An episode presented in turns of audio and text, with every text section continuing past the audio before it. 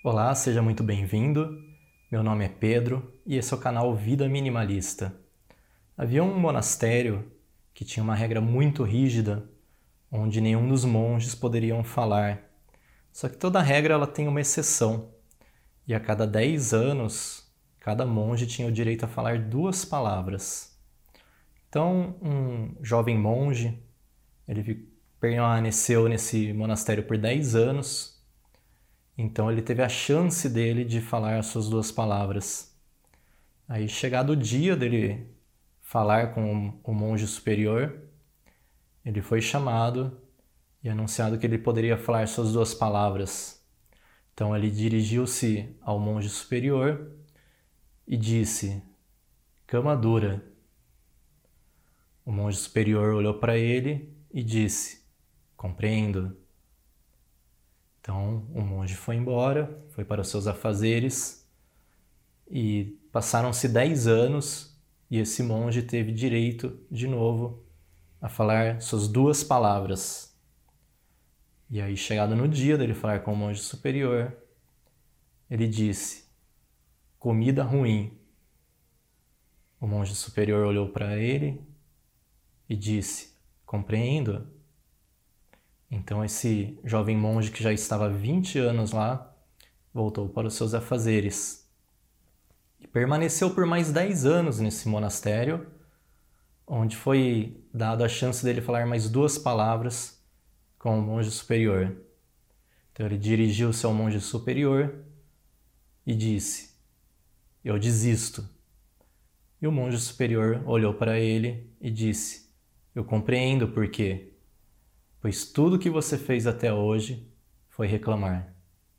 É claro que não existe um monastério com regras tão rígidas, e essa é uma história fictícia para a gente entender sobre o que eu vou falar. Há um tempo atrás, mais ou menos uns 10 anos, uns 15 anos, eu participei de um treinamento junto com uma monja aqui no interior de São Paulo.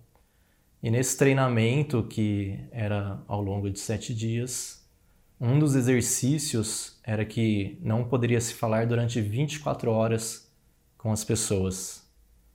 Então, durante 24 horas com as pessoas que eu convivia, eu tomava café, eu não poderia conversar, eu almoçava, meditava junto, fazia yoga, jantava, dormia do lado da pessoa e não poderia conversar com ela durante 24 horas. Foram as 24 horas mais longas da minha vida, mas foram as 24 horas mais produtivas, pois eu tive 24 horas para conversar comigo e entender todos os meus problemas, lidar com aquilo que eu queria colocar para fora para as pessoas e não podia. Muitas vezes Assim como na história do monge jovem, a gente tem um certo tempo, a gente tem uma certa oportunidade e tudo que a gente faz naquele momento é reclamar. Nós usamos aquele nosso pouco tempo que nós temos com uma pessoa, as nossas poucas palavras que nós podemos dizer para reclamar de algo. Às vezes você não vê uma pessoa há muito tempo da sua família, algum amigo, mãe, pai. E quando você vai conversar com a pessoa, tudo que você faz é reclamar. Assim como o minimalismo, nós usamos técnicas e hábitos para não desperdiçar o tempo, não entulhar coisas pela casa, para ter mais produtividade, por que não podemos usar o minimalismo também em nossas palavras? Serve para falar coisas boas, não reclamar, utilizar melhor o tempo. Agora, o mais importante é entender por que nós reclamamos. Assim como esse exercício que eu passei, eu poderia ter ido para dois lados quando eu saí dos 24 horas que eu poderia falar. Ou ter reclamado de tudo aquilo que estava em conflito dentro de mim, ou ter visto o quanto é importante a fala, o quanto que eu pude aprender observando o sol, as pessoas, ouvindo o som ambiente, o quanto isso foi um aprendizado. Então, às vezes, nós usamos nosso tempo para reclamar e nós não paramos para entender por que nós reclamamos. Muitas vezes nós reclamamos porque nós estamos insatisfeitos conosco. Então, você precisa parar, analisar o porquê que você reclama e o que, que você está insatisfeito.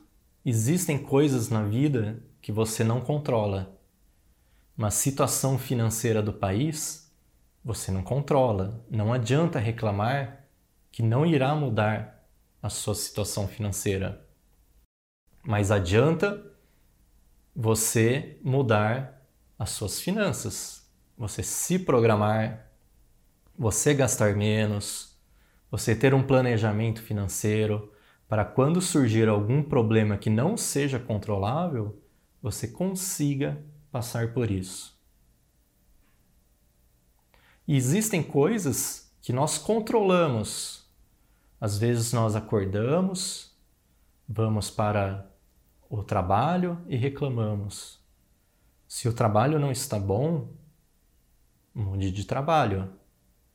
Você também não precisa se enganar e acordar e ir para um trabalho que você não gosta e falar: Nossa, que alegria que eu tenho um trabalho. Se você não gosta da empresa que você está, se você não se dá bem com as pessoas ao seu redor no seu trabalho, mude de trabalho, vá fazer outra coisa. Agora você precisa entender se você não está somente movendo o problema de lugar. Eu vejo às vezes muitas pessoas falando: "Ah, eu quero mudar de país, eu quero sair do país porque tem esse problema, tem aquele problema, aí a pessoa muda do país, leva todos aqueles problemas da vida dela para o outro país, e aí retorna e fala: Nossa, como o meu país era bom. Será que o problema seria o país ou será que o problema estava dentro da pessoa?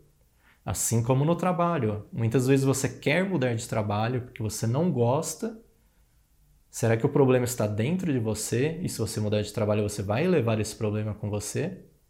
Ou será que realmente você está fazendo uma função que você não gosta?